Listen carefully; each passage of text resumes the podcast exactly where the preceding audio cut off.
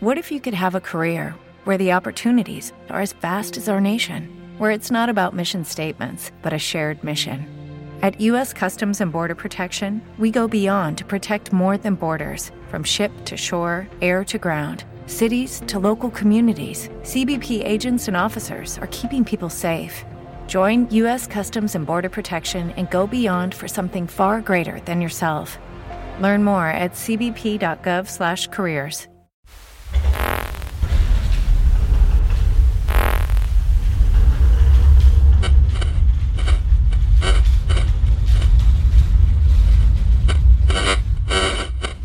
Onda Estacionaria es un programa grabado, editado, mezclado y producido por Echechuri Records, estudio de grabación y producción musical que se encuentra en la ciudad de Hermosillo, Sonora, México, y que a su vez se encuentra disponible para cualquier persona que desea realizar algún proyecto musical de cualquier tipo o género. Ya lo pueden disfrutar en diferentes plataformas de podcasting como lo son Spotify, Apple Podcast, Evox y Amazon Music. En todas estas plataformas lo pueden encontrar con el mismo nombre, Onda Estacionaria. Este programa estará dedicado y enfocado a la producción del sonido desde su parte física hasta lo que conlleva todo un estudio de grabación. Grabación, mezcla, masterización, técnicas de microfoneo o micking, como es conocido en inglés, acústica, tips y mucho, mucho más. Anímate y suscríbete a mi canal para que puedas obtener semanalmente en tu celular todos los capítulos que iré realizando para ustedes. Como siempre, les agradezco el tiempo que se tomen para escucharme y comenzamos.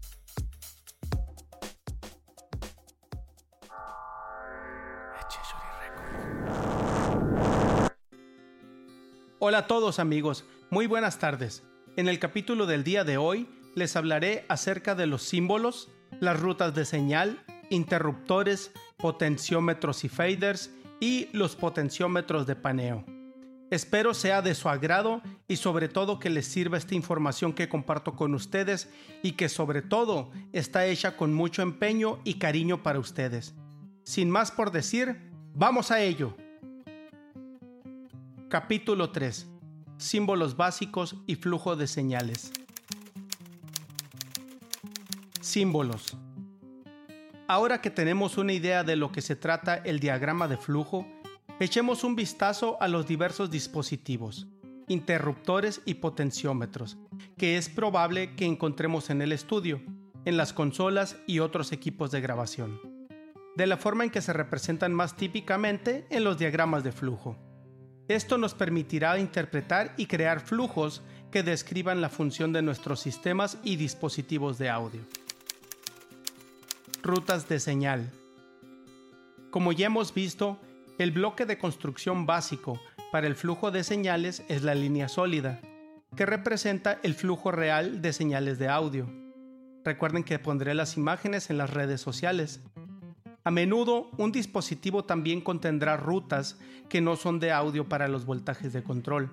Estas rutas de control permiten que los interruptores se vinculen de tal manera que el cambio de un solo interruptor externo desencadene una serie de interruptores internos para alterar el flujo de la señal, como la de record o grabación a mix en una consola, por dar un ejemplo. Estos están designados por líneas discontinuas o rutas en lugar de líneas sólidas, imágenes. En un diagrama de flujo complejo, las líneas a menudo necesitan cruzarse, imagen, por lo que es necesario hacer una diferenciación entre las líneas que se cruzan, porque hay una conexión de audio designada por un punto en el punto de cruce, lo que implica una fuente y múltiples destinos como envíos auxiliares, y líneas que se cruzan simplemente por la necesidad del cajón. Si bien el uso de una curva o joroba para designar la falta de conexión parece más claro, lamentablemente se encuentra con menos frecuencia en los diagramas de flujo. Interruptores. La mayoría de los otros símbolos utilizados en un flujo representan un dispositivo o elemento sobre el que tendremos control físico, como un interruptor, un pot, que es un potenciómetro, o un pot de paneo, potenciómetro panorámico. Un interruptor puede ser un interruptor de encendido apagado o momentáneo, como un silencio de canal en una consola o mezclador. También podría ser un interruptor A, B o de palanca, que selecciona entre dos o más fuentes o destinos, como un interruptor de selección de micrófono o línea que selecciona entre una señal de entrada de micrófono y una señal de fuente de entrada de línea para un canal determinado. Actúa como una especie de enrutador para la señal. La forma en que un interruptor de riel podría redirigir un tren a un conjunto de diferentes vías. Un interruptor agrupado es un interruptor que afecta simultáneamente a más de un camino, a menudo izquierdo y derecho, por medio de solo un interruptor físico, como un interruptor de silencio estéreo en la sala de control. También se puede usar un interruptor para activar un pad o función de atenuación, que normalmente se encuentra en las consolas y algunos mezcladores. Les muestro la imagen.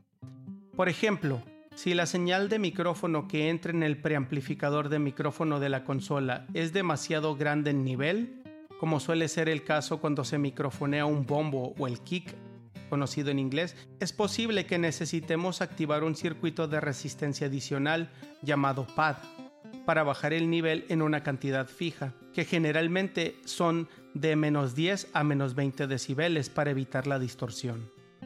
Al igual que el pad, la función de atenuación reduce el nivel general en una cantidad fija de menos 30 decibeles, pero solo en el camino a los monitores.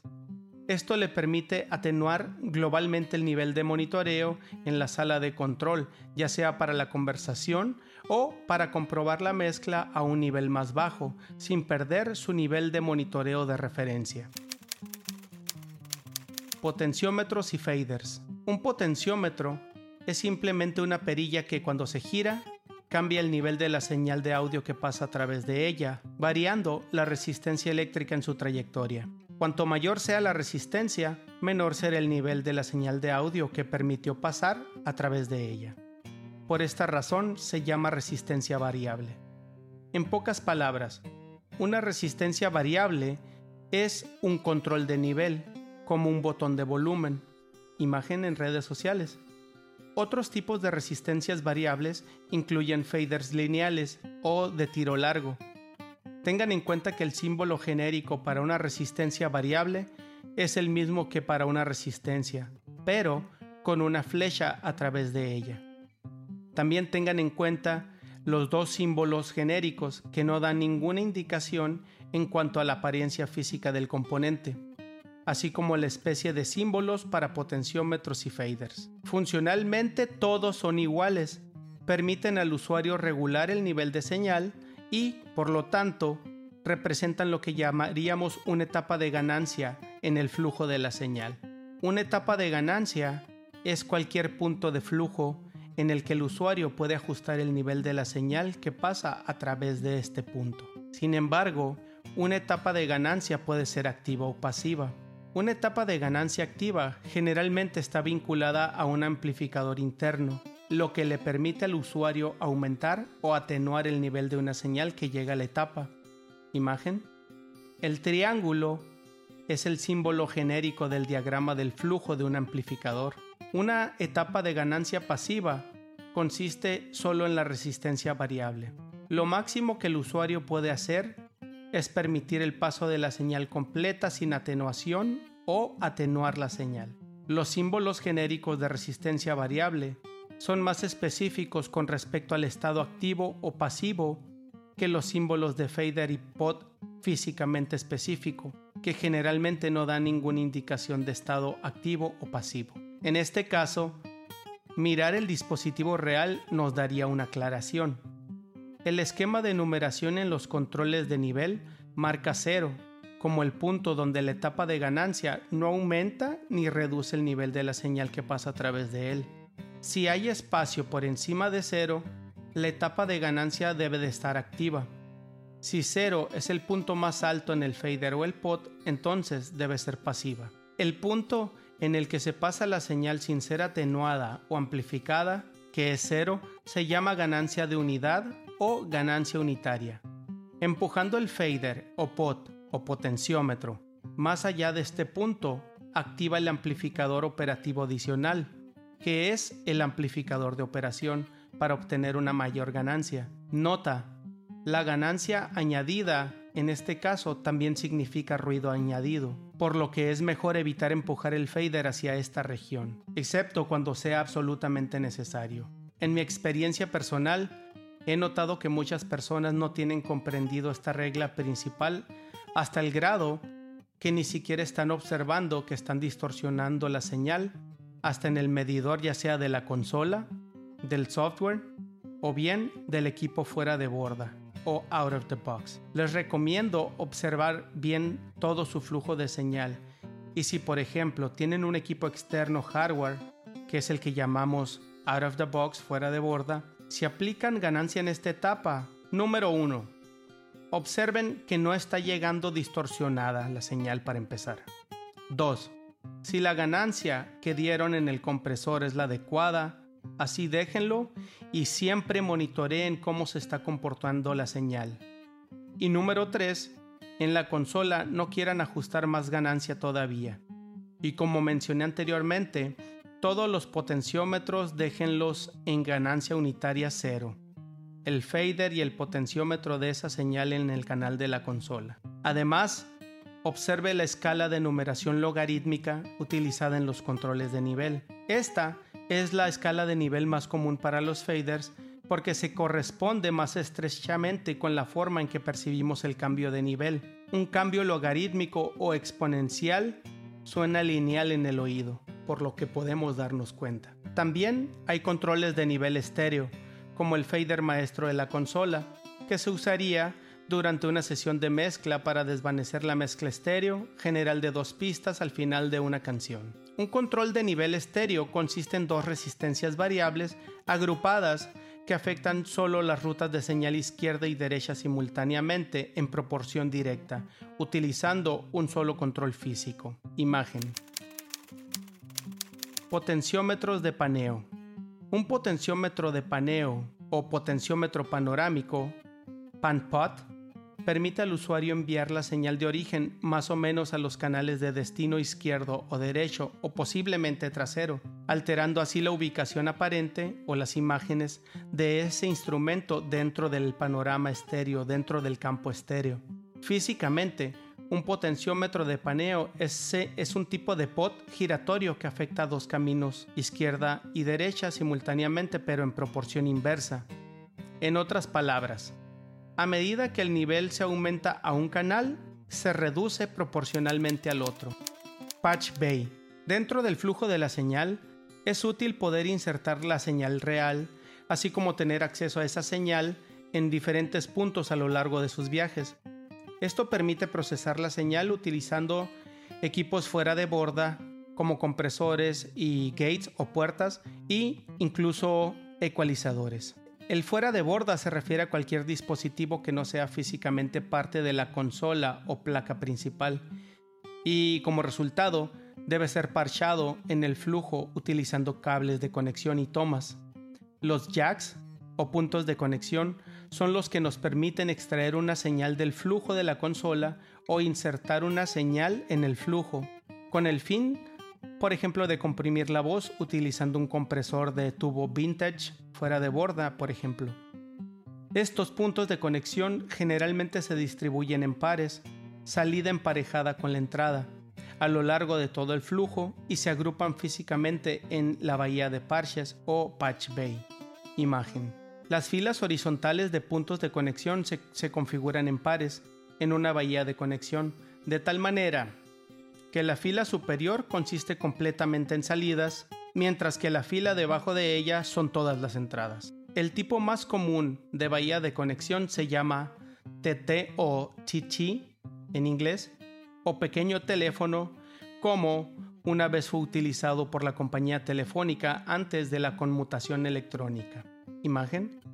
Los espacios de estilo más antiguo, más grandes de un cuarto de pulgada o las bahías de parche de teléfono todavía se encuentran ocasionalmente en el estudio de grabación, debido a que este tipo de bahía de conexión es generalmente más barata, pero contiene menos puntos de conexión dentro de la misma cantidad de espacio. Se encuentra más a menudo en instalaciones semiprofesionales. Hasta el día de hoy, casi todos los estudios profesionales confían en una bahía de conexión TT analógica para gran parte de su enrutamiento de audio. Aquí tengo total experiencia trabajando con este tipo de panel de parcheo y realizar la configuración que se me entregó en mis nueve años que estuve trabajando en radio. Como se mencionó, la fila horizontal inferior son puras entradas, que es donde dejamos configurada nuestra señal original sin ninguna afectación. Existe la marca Neutrik, por ejemplo, que personalmente la tengo completamente recomendada para los conectores de audio.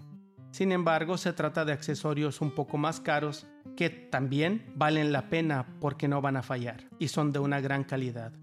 Y tratándose del Patch Bay, este es el que se utilizó y prácticamente fue un plug and play. Es decir, tu señal la vas a conectar por medio de tres cables. En mi caso, fue cable rojo como hot o hot el blanco como neutro, por decirlo de alguna manera, y el cable sin aislar, que sería la tierra física.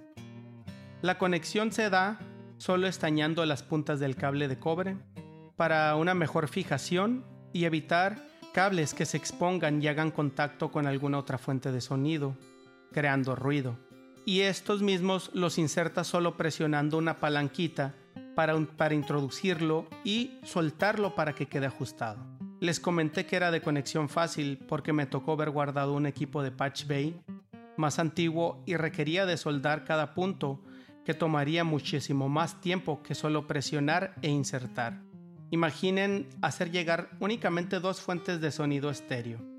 Tendrían que alimentar soldando seis cables solo para la parte inferior, que son las entradas, y otras seis para la parte superior, que serían sus salidas dando un total de 12 cables soldados en un espacio reducido. Ahora imaginen, ¿y si tenemos 10 señales de audio? Sería soldar 60 cables en el patch bay antiguo. Eso es nada más como un dato adicional y una gran cantidad de trabajo para que la conozcan. Entonces, la parte superior queda anclada con la señal original y se envía al destino deseado tengan en cuenta que al momento que nosotros insertamos un cable de TT de un cuarto de pulgada o más conocidos como los conectores mono grandes, se interrumpe la señal y dejará de sonar de su fuente original.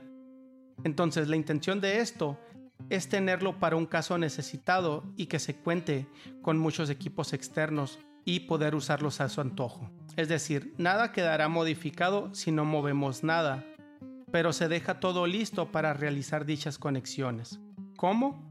Únicamente conectamos el cable de la parte horizontal superior, el cable TT, que son las salidas, para conectarlo a la parte inferior, que son las entradas. Conociendo por supuesto cómo quedó realizada toda esta configuración y marcándola para que no se les olvide. Ya con esto sabemos que la señal interrumpida llegó a nuestro compresor y podremos modificar la señal en el mismo. Todo esto tiene que estar previamente configurado para trabajar de la manera correcta. Los puntos de conexión de entrada y salida se dibujan en el diagrama de flujo utilizando los símbolos esquemáticos que se muestran a continuación. Entonces es así amigos como terminamos este capítulo y agradeciendo como siempre el tiempo que se toman en escucharme. Los invito a darle like al episodio y suscribirse al canal para que reciban automáticamente una notificación en sus dispositivos cada vez que realice un nuevo episodio para ustedes de este su podcast Onda Estacionaria.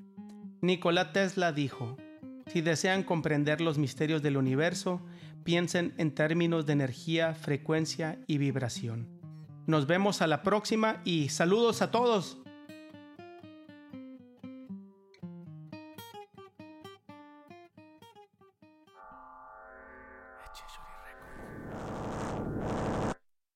Como nuevo cliente de Western Union, puedes disfrutar de una tarifa de envío de 0 dólares en tu primera transferencia internacional de dinero en línea. Envía dinero a los tuyos en casa de manera rápida, fácil y conveniente. Visita westernunion.com o descarga nuestra app hoy mismo y tu primera tarifa de envío corre por nuestra cuenta. Aplican ganancias por cambio de moneda. No disponible para tarjetas de crédito y envíos a Cuba. Servicios proporcionados por Western Union Financial Services Inc. NMLS 906983 o Western Union International Services LLS NMLS 9069 85